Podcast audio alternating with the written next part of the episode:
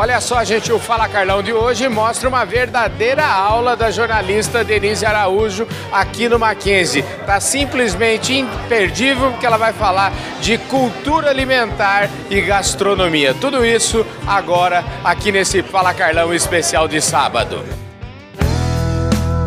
Podcast Fala Carlão. Gente do céu, estou recebendo aqui no Fala Carlão a Denise Araújo. E eu economizei o sobrenome alemão dela, porque eu vou pedir para ela mesmo repetir, porque senão eu corro o risco de errar, né? Ô, Denise, obrigado pela sua presença aqui. Tá viu? certo. Então é, em, em alemão, Rinelt, em português, Ronald. Ronald. Então é Rinald. Olha que bonito, hein, gente? A Denise é o seguinte, eu tô aqui falando, gravando essa entrevista para vocês aqui na sede da Universidade Presbiteriana Mackenzie. E quem acompanha o meu trabalho sabe que outro dia mesmo estive aqui entrevistando o Antônio Cabreira Mano Filho, que é, faz parte do conselho aqui da universidade. E olha, hoje eu tive uma aula extraordinária. Realmente, a Denise veio aqui para dar uma aula sobre é, cultura, sobre é, culinária, sobre gastronomia, sobre os povos indígenas, sobre o estado de Roraima. Essa moça aqui, olha, eu tive hoje aqui uma aula que valeu por um mês de aula, com certeza. Fiquei morrendo de vontade de conhecer Roraima e com certeza eu ainda vou conhecer Roraima. Escuta, parabéns pelo seu trabalho. Agora, é, eu falo assim, antes da gente falar desses detalhes todos, eu queria que você contasse um pouquinho da sua história. Ah. Porque aqui no Fala Carlão ninguém nasce assim como você, já uma chefe famosa, não. uma jornalista requisitada. Escuta, fala para mim. É, as suas origens, de onde, de onde você nasceu, especialmente aquilo que você aprendeu lá na infância. Eu gosto muito de saber o que, qual foi a herança cultural, a herança, a bagagem que você trouxe lá da sua família. Conta aí para nós. Então, eu sou uma gaúcha que nasci em Porto Alegre, uhum. né, alguns aninhos atrás, uhum. né, que depois saí do Rio Grande do Sul, minha família se mudou para o Rio de Janeiro e até os 11 anos eu morei no Rio de Janeiro. Aos 11 anos eu me mudei. Meu pai é, resolveu é, trocar é, a, a, exportação que ele trabalhava e se mandou para a Amazônia. E a gente foi morar em Manacapuru, no Amazonas. Nossa, Manacapuru, quero aproveitar esse ensejo aqui para mandar um abraço para meu amigo Ângelos Cruz Figueira, que foi duas ou três vezes prefeito de Manacapuru. E cre... Ele conhece Acredita... meu pai. Conheço o Ângelo, ele já me conhece é. também. O Ângelo acho que hoje é secretário lá do, de, de, de, do Estado. Então, aí ele fundou a madeireira Meriti, hum. lá em Manacapuru, que era próximo ao rio Meriti. E aí vivi até, algum, até os 20 anos é, no Amazonas. Uhum. Né? E depois eu fui convidada, fui estudar fora, voltei para o Rio Grande do Sul para fazer turismo, faculdade de turismo, quando eu fui convidada pelo então primeiro governador eleito do, de Roraima, Otomar Pinto, porque até então Roraima era um território, né? Uhum. quando se tornou, com a, com a Constituição de 88, se tornou um estado. E aí ele me chamou para ser a primeira diretora de turismo de Roraima. Foi aí que eu fui para Roraima. Eu tinha 23 anos e me mudei então nessa época para lá para trabalhar a parte de turismo, gastronomia, turismo, eventos, tudo está relacionado, uhum. né? É, alimentação, essa coisa. Então, eu estou desde esse tempo, esses trinta e tantos anos, trabalhando tanto com turismo quanto com a gastronomia lá do, do nosso extremo norte brasileiro. Agora vem cá, depois a gente vai falar também sobre isso que está aqui no, no, Letras Saborosas, porque é, eu, eu até andei escrevendo aí, você é jornalista, você é, me conta essa história, como é que você enveredou pelas letras? Então, é, eu, eu parei com a parte da, do turismo, né? Uhum. Quando terminou o governo, todo governo termina, você uhum tem que sair, né? Tem que, tem que, se, Sai, tem que ir embora. É, é, aí eu fui convidada para trabalhar na Embratur, eu trabalhei no Ministério do Turismo, na Embratur, e no Congresso Nacional, mas eu não queria mais trabalhar com turismo, eu trabalhei 15 anos nessa área. Uhum. E queria ir para as letras, então me formei em jornalismo e me formei em jornalismo gastronômico, eu me especializei nessa área. E naquela época, na década de, final da década de 90, ainda não tínhamos faculdades de gastronomia no Brasil. Uhum. A primeira foi em 99. Então eu fui é, para a Argentina e me formei em cozinha, cozinha internacional e confeitaria, na Argentina. Para quê? Para poder escrever.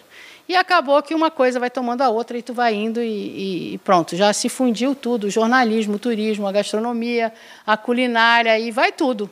Mas você sabe que eu, assistindo aí a sua aula, palestra, vou chamar assim, ela, ela me despertou um certo orgulho. Eu, por exemplo, andando nos Estados Unidos, é, ali no meio oeste dos Estados Unidos, a gente vê muito, é, muitas terras indígenas, mas os, os índios são prósperos, trabalham, têm cassinos, enfim, têm negócio, hotéis, etc, etc.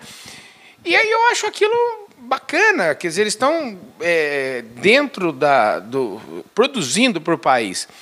E, e, e, mas mesmo estando produzindo para o país, eles mantêm toda a cultura, mantêm toda a identidade, as tradições. E eu hoje fiquei com uma, uma assim, um olhar, falei assim, nossa, como a gente tem riqueza no Brasil que os brasileiros desconhecem, e eu imagino que quanto mais distante, mais desconhecimento. Obrigado por você trazer é. essa aula e eu queria que você falasse sobre isso, porque esse seu trabalho vai muito além da gastronomia, como você falou, vai na cultura, vai é. uma. É, o que, que acontece? As pessoas não, não sabem o que é a Amazônia. Uhum. Acham que a Amazônia é meio de mato, que o indígena é aquele cara que está vivendo lá no meio do mato, que não quer saber de nada. Mas não, gente, essa visão já mudou. Uhum. Né? Nós temos hoje grandes produtos a gente fala muito que se você tiver a Amazônia em casa, você mantém a floresta em pé. Por que não comprar? Hoje eu mostrei vários produtos que são de comunidades indígenas, mas a gente tem ribeirinhos, quilombolas que vivem na Amazônia e que mantêm as suas tradições e mostram para a gente novos produtos. E é isso que é importante. Então, eles mantêm as tradições. E é isso que as pessoas têm que entender. O, o indígena hoje, ele é mestre, ele é doutor em antropologia, ou ele, ele tem usa celular, é, mas ele continua cantando aleluia, ele continua tomando a sua damurida, que é esse prato indígena lá em Roraima, ou então só aqui em Ampira, no Amazonas. Uhum. Ele tem esses ingredientes dele que ele continua mantendo, entendeu? Mesmo com toda a modernidade em sua volta. E é isso que é importante, a gente tem que manter essas tradições. É isso que a gente vive falando aqui também, né? Lá na Amazônia nós temos 23 milhões, mais ou menos, de, de pessoas que precisam estar incorporadas, que precisam viver, que precisam criar, eh, que precisam ter riqueza, que precisam sair da linha da pobreza, que precisam melhorar de vida, não é verdade? E esse trabalho de vocês com certeza contribui muito. É, então, então, trazendo esses ingredientes da Amazônia e mostrando para, uhum. para os chefes, para os alunos de, de, gastronomia, que isso é importante, porque eles são os formadores de opinião do futuro, né? Uhum. Eles são os caras que vão para as, para as para os restaurantes e vão mostrar, olha, tem lá em Roraima, ou lá no Amazonas, tem um cogumelo, ou tem um tucupi, ou, entendeu? Isso é importante. É, as pessoas não falavam. É, como eu disse no início da, da minha palestra, é, as pessoas falavam que tucupi negro era uma coisa, não, não mexe com isso, que isso é do indígena. Uhum. Não tem nada a ver com a gente. E em 1860 veio um italiano e disse que era o, era o molho mais especial, mais maravilhoso, mais do mundo. Imagina, 1860. Ele estava mais. Agora que você tomou conhecimento disso, você falou: opa, peraí. Vou atrás. Então, são 15 anos que eu ando pesquisando isso e vendo de todas as culturas. Eu não vejo só da Amazônia legal, como a Amazônia internacional, uhum. não só a brasileira, como a, a Amazônia estrangeira. E descobrir isso. Cada povo, cada etnia, cada comunidade faz o seu tipo de, vamos dizer assim, de molho especial feito com a mandioca brava. Maravilha. Escuta, agora, é, Roraima, você estava falando que é o estado mais indígena do Brasil. Sim, sim. E aí, como é que foi esse mergulho nessa cultura? Como é que você falou, ah, eu preciso entender disso? Então, é porque ele, é, a gente, é, hoje, 10% da população de Roraima é indígena. Uhum. Pelo menos, segundo o IBGE, eles falam que, que, que, são indígenas. Então, eles já estão na cidade. A gente tem esse convívio, né? A gente tem o Festival da Panela de, de Barro, que agora vai receber indicação geográfica, que é do povo Macuxi, que é uma tradição da, da, da lá da, da, nossa região. Uhum. Então, é, é, não é difícil você adentrar este, este mundo. Né? O estado de Roraima é o estado mais indígena, porque são 11 etnias predominantes, a gente tem esse trabalho feito com eles, 10% da população, mas a gente também tem o município mais indígena do Brasil, que é, é lá no Alto Rio Negro, São Gabriel da Cachoeira, que são 24 etnias. Né? Então, é, eles estão tão isolados assim? Não, eles estão aqui, gente. Eles têm, a gente tem faculdade indígena hoje, a gente tem é, chefe indígena, a gente tem o primeiro restaurante indígena do Brasil. Então, quer dizer, é, é só você querer é, perceber mais essa cultura. E é isso que a gente precisa. Conhecer mais a nossa identidade, porque afinal, quem estava aqui antes não era eu nem tu, não, eram eles. Eu falo isso sempre. Uhum. Então, a nossa primeira identidade é indígena. Todos nós temos algum traço indígena dentro da Verdade. família, entendeu? Depois que vieram os portugueses, depois que vieram os africanos, depois vieram todos os outros povos que a gente tem hoje, né? E que, que, que, que fizeram o meu Ronald, o meu Rinald, né? então, mas é assim, eu acho que a gente tem que perceber que os povos indígenas eles estão aí, a gente tem que respeitar a cultura deles, e é isso. Como é que é o Estado hoje? Eu não conheço e quero outro dia até o, o próprio é, Antônio Cabreira postou um vídeo aqui é, muito bacana mostrando produção de soja em Roraima e ele mesmo falava assim: eu é, é, acredite em vocês, ele colocava lá, eu estou no hemisfério norte. Isso mesmo, eu estou no hemisfério norte, mas eu não saí do Brasil. Olha que coisa incrível, né? Muitas então, vezes a gente nem sabe disso. Né? O a Roraima, o estado de Roraima tem a vocação agrícola, tem a vocação também é, da pecuária, uhum. né? Então, a gente tem muita soja, a gente tem algodão, a gente tem milho.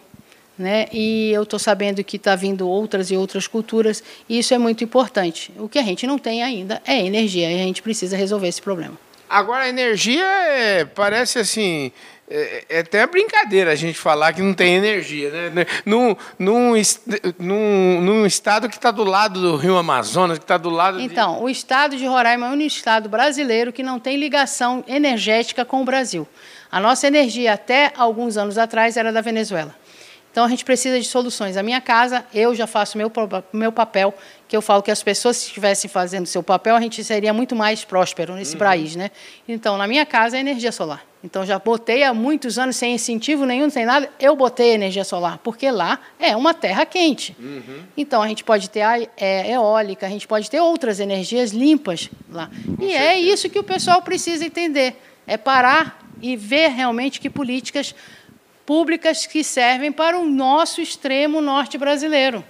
Olha aí, o, governantes do Brasil que não perdem nenhum Fala Carlão, por favor, olha, ajudem aí vocês que são os deputados que a gente conhece, enfim, precisamos resolver essa situação e rápido, né, gente? Porque, olha, eu fiquei morrendo de vontade de conhecer Roraima e, e eu tenho certeza que eu vou fazer isso logo, porque, olha, me deu um orgulho danado. De, eu sempre tenho um orgulho quando vejo pessoas como você, tenho um orgulho do Brasil como um todo. E, e, e agora estou orgulhoso de conhecer um pouco mais a história de, de Roraima. Viu? Que bom, Roraima é um estado novo, como eu falei, né? É um estado muito novo, mas que merece ter um olhar maior. As pessoas têm que olhar um pouco mais para ela. Só porque ele está no extremo norte não é que ele seja território americano, tá? A gente ainda é Brasil. E é o lance que eu falei. O, o, extremo norte brasileiro não é o Oiapoque, é o é, Monte então, Caburaí. É do Oiapoque, é, é, do Chuí ao Caburaí. Ao Caburaí, não é isso? É isso. Isso já, isso já mudou na literatura e na geografia brasileira há mais de 30 anos. Uhum. É que ninguém quer entender isso. Não quer voltar para os livros de geografia. Agora, você explicou isso para nós. Explica aqui para a gente o que, que é o Oiapoque e o que, que é o Caburaí. Então, na, na, é que antigamente, né, o hemisfério, a linha do Equador passa exatamente no Amapá. Uhum. Né? Então, o Oiapoque está no limite norte do hemisfério sul, bem dizer. E Só que o Brasil vai além, que é Roraima. Uhum. Né? Então, em, em, se eu não me engano, em 93, houve uma expedição que mostrou que o ponto setentrional, o ponto extremo norte do Brasil, era o Monte Caburaí, em Roraima. E o, ponto, e o ponto extremo sul continua o Chuí. Então, na realidade, não é do Oiapoque ao Chuí, e sim do Caburaí ao Chuí. Agora, deixa eu te falar, vamos falar um pouquinho de você para a gente terminar, porque é, eu, toda essa aula que você deu, toda esse, essa palestra, me parece que você, ela é, a Denise é requisitada no mundo inteiro aí para falar mais ou menos o que ela falou aqui, vai estar falando na Europa agora, daqui uns dias. Me conta um pouquinho o que, que é esse o Letras Saborosas, como é que você, afinal de contas, ela precisa, é um, ela está prestando um grande serviço ao Brasil e com certeza, de repente, você pode querer contratar a Denise. Como é que é esse trabalho seu, Denise? Então, o Letras Saborosas nasceu com uma coluna no jornal Folha de Boa Vista, em Roraima. Uhum. Eu sou uma colunista é, de gastronomia primeira do Estado e daí surgiu esse nome, Letras Saborosas, e eu tenho levado ele tão, não só com jornalismo, mas também com o trabalho de pesquisa. E hoje eu tenho uma cozinha chamada Letras Saborosas, que é uma cozinha de pesquisa, é uma cozinha de vídeos, de vídeos aula, e uma cozinha que eu recebo turistas que querem conhecer a gastronomia, que é o nosso turismo gastronômico, que o Brasil também tem este programa, chamado Programa Nacional de Turismo Gastronômico. E é isso que a gente quer levar. Então a gastronomia ela está inserida em tudo isso. E eu quero levar mais ainda a cultura amazônica, a cultura de Roraima. E é isso que eu faço. E está feliz da vida. É, é isso que eu faço. Me conta aí os próximos passos. Eu falei que você vai estar na Europa. O que, que você vai fazer aí? Me conta. Então, eu estou indo é, para o Congresso Mundial de Ciência e Cozinha na Universidade de Barcelona. Eu vou dar uma aula no dia 7 falando sobre a mandioca, uhum. da sua tradição, da tradição indígena, até a sua inovação, que hoje a gente tem um tucupi amarelo que ganhou um prêmio ano passado no maior evento de gastronomia do mundo, que é o Cirrá. E o tucupi nosso do Pará, quer dizer, a Amazônia presente num grande evento mundial de gastronomia. E aqui do meu lado agora o professor Maurício Lopes. Ô Maurício, tudo bom? Obrigado, parabéns aí pela iniciativa, viu? Obrigado você, Carlão, pela, pela visita e vir prestigiar o nosso evento aqui. Escuta, me fala um pouquinho, é, antes da gente falar um pouquinho do evento em si, me fala um pouquinho desse curso de gastronomia aqui do Mackenzie. Então, nós estamos comemorando 10 anos essa semana uhum. já. É um curso diferente um pouquinho do que você encontra por aí, porque ele está dentro da área de saúde, não hospitalidade. Então, isso faz, isso faz uma grande diferença para o curso de gastronomia, em relação à pesquisa, trabalho, à elaboração de, de, de, de, de produtos, enfim. Ele é um curso, é um tecnólogo de dois anos, uhum. né? então o aluno ele entra, ele passa por todas as etapas de formação como cozinheiro, né? E na vida profissional um futuro chefe. Então, ele tem toda a parte de técnicas, de pesquisa, desenvolvimento, de cozinhas específicas, cozinhas do mundo, cozinha brasileira, de confeitaria, panificação, enfim, é um, é um curso completo. Maravilha, completo. E olha, hoje eu, a galera gostou aí da, da prosa da Denise, né? Rapaz? Sim, a Denise, a Denise é uma, é uma é uma querida e conhecida no mundo todo. Né? Ela é a nossa embaixadora mesmo, é, que leva essa cultura indígena para o mundo todo. Ela é muito bem relacionada, ela é muito bem a, a, a recebida por todos. Pela, pela, por essa, esse jeito simples, mas, mas uh, ao mesmo tempo muito, muito dentro do assunto. Né? Ela é, realmente ela é uma pesquisadora há muitos anos. Então ela conhece muito bem o que ela fala, ela conhece muito bem, ela anda por toda a região amazônica, enfim, e buscando esses produtos e divulgando esses produtos para o mundo. Eu já acompanhei a Denise na Catalunha, onde ela foi levar os produtos, o cogumelo Yanomami e, e a, a, o tucupi negro uh, para chefes, chefes importantes do mundo todo e ela é sempre muito bem recebida. Então é um grande prazer de recebê-la aqui no Mackenzie. Quer dizer, ela ah, tinha que passar aqui, né? É, tinha que passar aqui e, e, e, me parece que você é o, é, o, é, o, é o cara que fez isso acontecer, né? Sim. Isso, na verdade, foi, foi, uma, foi uma surpresa para mim, porque a gente estava organizando aí essa semana de comemorações, o Rodrigo do Mocotó veio falar com a gente. Nós fizemos aqui pela Letim uma, uma grande festa de pizza, enfim. E a Denise fala: Eu quero, eu estou indo para São Paulo, queria muito falar um pouquinho. E aqui é o local, né? É, através é, é, os nossos alunos, eles que vão aí no, no futuro, né? Falar Sim. sobre isso, divulgar, preparar, usar. E eu acho que a escola é o lugar para isso, né? Para essa conversa. Maravilha, professor. Parabéns pelo seu trabalho. Eu adorei estar aqui, viu? Me convide sempre que eu venho sempre aqui, viu? Que bom que você achou o caminho e vai agora eu vou voltar sempre. é isso aí, gente. Chegou a hora da sobremesa. Tem uma sobremesa aqui. Ô, Estefânia, né? Estefânia, isso é sobremesa aí. Não é, isso é sobremesa, é. Parece muito boa, né? Parece, ainda não provei. Pro, claro, claro, provar? prova aí. Vamos provar. Ó, esse aqui é o último livro que a hum, Gente do céu. Novos sabores. Vamos ver se o povo gostou. Vamos lá. Hum.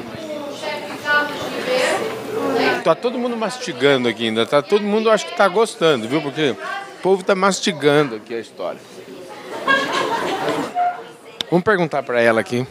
Que ela já terminou de mastigar. Como é seu nome? Giovana. Gostou? Sim. O que, que você mais gostou? Da história dela, da trajetória dela, para contar tudo pra gente aqui. É muito bacana, né? É muito bacana mesmo. Como é seu nome? Nicolas. E aí, Nicolas, gostou? Gostei, a palestra foi incrível, bem legal. A gente aprendeu muito sobre a mandioca, foi bem legal. E aí, e ainda você, sobretudo, é sortudo ainda. Ganhei o livro ainda. Obrigado. Beleza. E aí, como é seu nome? Ana Carolina. O que, que você achou? Maravilhoso. É uma potência de sabor que não dava nem pra imaginar. E, tipo, todo brasileiro devia conhecer isso, né? Você é aluna aqui? Sou ex-aluna, sou da primeira turma. Vim aqui. Então você já formou faz tempo. Formei. Faz quanto? Seis anos? Cinco anos? Oito? Oito ou nove anos. É? E que tal é o curso? Maravilhoso. Muito bom. Hoje eu atuo em confeitaria, né? Ah, é? Você trabalha onde? Eu tenho minha própria empresa, minha própria confeitaria. Ah, é? Que legal. E, e essa confeitaria faz o quê? Ela fornece para outras, para padarias? Trabalha mais com o público final mesmo. Com sobremesas porcionadas, bolos, enfim. Ah, entendi. Se eu quiser encomendar um bolo para você, você faz. Chama. Pode chamar. Mas voltando no curso, é bem, bem completo. É um curso que te dá uma base maravilhosa para você seguir em qualquer nicho que você queira. Então você fez e recomenda. Recomendo. Muito. E vou falar agora com a Camila Landi. Ela é a coordenadora do curso de gastronomia, curso que está fazendo 10 anos de vida. Ô, Camila, obrigado pela sua presença aqui no Fala Carlão, viu? Nós que agradecemos a sua presença e divulgação do nosso trabalho e da gastronomia. Pois é. Aqui eu já expliquei tudo. Aqui no programa Fala Carlão, a gente tem uma, uma fórmula mágica que é o seguinte: ninguém nasce coordenadora de nada. A gente sempre pede uma explicação e fala assim: quem é a Camila? De onde você vem? De. Me conta um pouquinho da sua história. Sim, é, eu sou formada em gastronomia, trabalho com gastronomia faz um bom tempo, então, em termos de formação e até para atuar enquanto docente e atualmente enquanto coordenadora, eu fiz então graduação em gastronomia. Depois, como o curso era, era muito novo, era muito recente no mercado, era muito pouco conhecido, eu sou uma das primeiras turmas da cidade de São Paulo, então havia ali a necessidade uh, de ter formação adicional para que a gente pudesse trabalhar eh, dentro de todas as normativas, legislações cabíveis ao Ministério da Educação. Uh, dentro desse contexto, então, e sempre querendo ser professor e divulgar conhecimento e formar pessoas, eu fui fazer uma pós-graduação na época em docência em gastronomia. Eu fiz essa pós-graduação em docência em gastronomia, até para que eu pudesse, então, ter essa, essa parte que é extremamente importante do conhecimento aplicado dentro de uma formação acadêmica. E depois que e comecei a dar aula, já logo que eu me formei. Depois eu fiz o meu mestrado em hospitalidade e fiz o meu doutorado em educação, arte e história da cultura aqui no Mackenzie.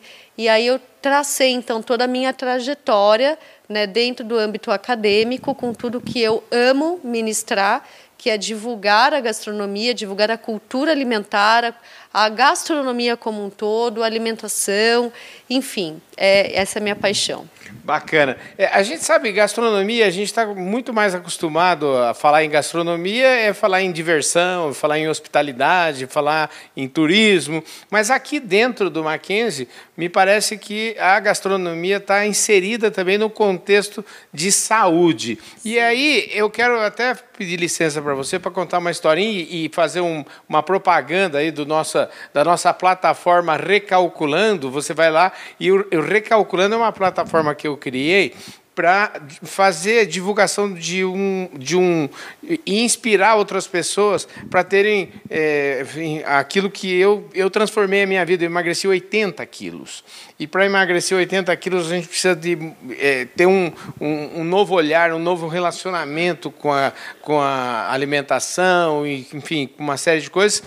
E eu queria dar os parabéns para vocês aí, porque lá no, no slogan do, da nossa plataforma é saúde e felicidade. E é muito bacana ver a, a, esse ângulo aí de, de visão é, da, da gastronomia. Sim, porque gastronomia também é saúde. Gastronomia é saúde, gastronomia é biodiversidade, gastronomia é ciência, gastronomia é arte, gastronomia é cultura. Então, e o curso de gastronomia, é importante mencionar aqui na Universidade Mackenzie, é, nasce é, por meio da área da saúde, né, dentro da área da saúde, porque já existia o curso de nutrição, uhum. né? Então foi daí que ele ficou alocado dentro da área de, da saúde, né? Então a gente tem hoje cursos uh, no Brasil tanto na área da saúde como na área da hospitalidade, no eixo, né? Uhum. Então, eu sempre falo, gastronomia é saúde, né? Então a gente tem que trabalhar também a gastronomia e a alimentação nesse contexto que é a base. Maravilha. E, e celebrando 10 anos né, de vida. Celebrando 10 anos, então agora no, no dia 19 de setembro, então nós completamos 10 anos do ato autorizativo do curso e daremos início a um novo ciclo agora, com muita novidade, sempre em atualização com o mercado, né, com o setor como um todo, é, buscando formar os melhores alunos, né, alunos com, com muita, é, muitas habilidades e competências para atuar de uma forma muito responsável, ética, no mercado de trabalho. Maravilha, olha, parabéns e parabéns pela, pelo convite aí para a Denise, deu um show aí, né? Foi excelente, a aula da Denise foi sensacional, porque na verdade ela divulgou conhecimento, ela divulgou cultura, ela falou de alimento, ela falou de cultivo, ela falou da cadeia como um todo. E é um trabalho que a gente faz. É, ela é uma pesquisadora e a gente é, valoriza muito e ressalta muito a necessidade de ter embasamentos e conceitos teóricos, pesquisados. Isso é a universidade, né? Uhum. Então, o que ela trouxe hoje foi uma aula riquíssima, né, de produtos extremamente, de ingredientes, de uma cultura extremamente importante que precisam ser divulgadas dentro do cenário brasileiro. Né? E aí também vai para todos os âmbitos, porque quando a aula dela cabe para falar de cultura, cabe para falar de alimentação, cabe para falar de patrimônio, cabe para apresentar o nosso país, a nossa biodiversidade. Então foi um momento muito importante e único para o curso. Maravilha. Olha, importante para mim, eu agradeço demais a, a, a gentileza e vocês permitirem que a gente falasse aqui para o nosso público e levasse esse trabalho de vocês, viu? Nós que agradecemos, porque nós estamos aqui justamente para divulgar o nosso trabalho é, e sempre enfatizando a formação e a atuação com muita responsabilidade, conhecimento e ética para o mercado. Maravilha!